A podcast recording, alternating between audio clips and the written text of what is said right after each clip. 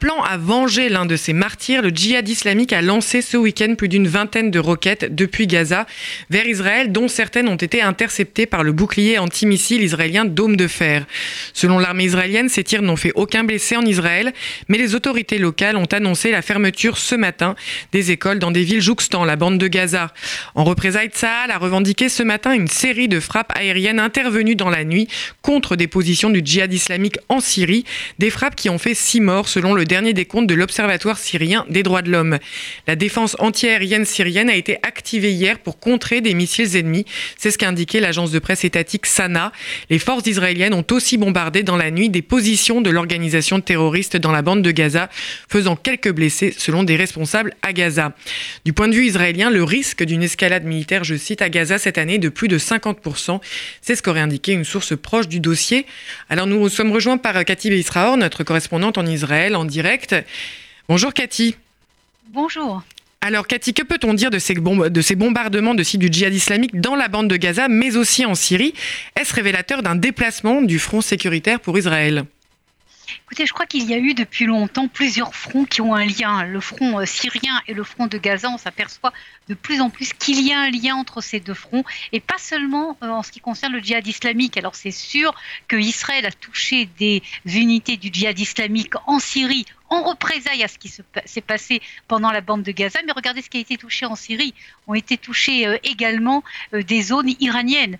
Euh, et on sait très bien que le djihad islamique est soutenu directement par l'Iran sur le territoire syrien. et Israël, si vous voulez, utilise en fait la plateforme syrienne pour euh, également avancer des pions sur ce qui se passe dans la bande de Gaza. Et c'est pour ça que vous avez des responsables militaires israéliens qui disent déjà depuis plusieurs mois, en fait aujourd'hui, il n'y a qu'un seul front, un front euh, très très vaste au niveau géographique, mais en fait ce qui se passe au sud Liban, ce qui se passe en Syrie et ce qui se passe dans la bande de Gaza, c'est la même chose.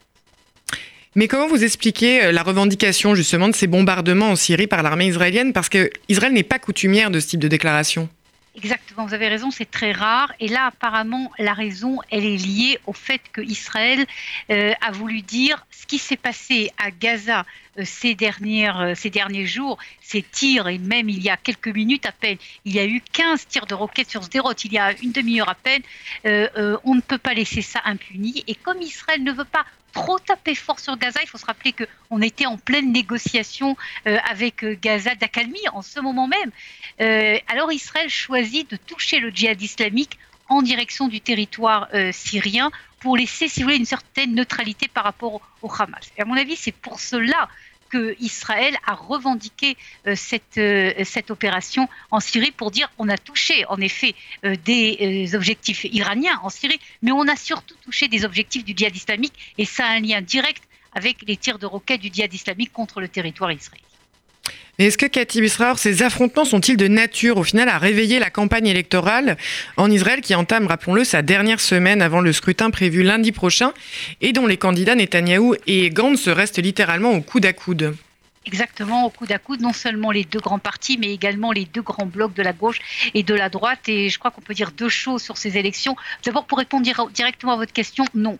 Euh, ce n'est pas ce qui se passe actuellement à Gaza euh, qui changera les choses. Et la raison est que, en fin de compte, depuis très longtemps, on est persuadé qu'il sera très compliqué pour les deux groupes d'essayer de convaincre qui sont, ceux qui sont pas convaincus. Ils chacun votera à peu près comme il a voté lors des dernières élections, des premières et des deuxièmes élections de 2019. Alors vous allez me dire, alors qu'est-ce qui peut changer? Ce qui peut changer, et on voit véritablement les deux grands partis, les autres partis, mais surtout les deux grandes partis faire des efforts énormes dans cette direction, c'est de convaincre les électeurs naturels, la baise, si vous voulez, des, euh, de l'électorat et du Likoud et du bleu et blanc, de venir voter. Et c'est ça qui fera le changement dans les élections du 2 mars. On sait qu'à peu près 150 000, 1 500 000 personnes votent à gauche en Israël. 2 millions environ votent à droite, mais le problème pour la droite, c'est que sur le, million 500, vous avez un taux de pourcentage euh, qui est beaucoup plus élevé de participation, qui est beaucoup plus élevé que le taux de la droite. Et donc vous avez des efforts énormes euh, du Likoud qui sont pour dire aux gens qui sont droite qui sont Likoud, venez voter. Et c'est ça qui fera le, le résultat, qui, qui, tranchera le résultat des élections, où sera le taux de participation le plus important, ou au Likoud ou à Bleu et Bleu.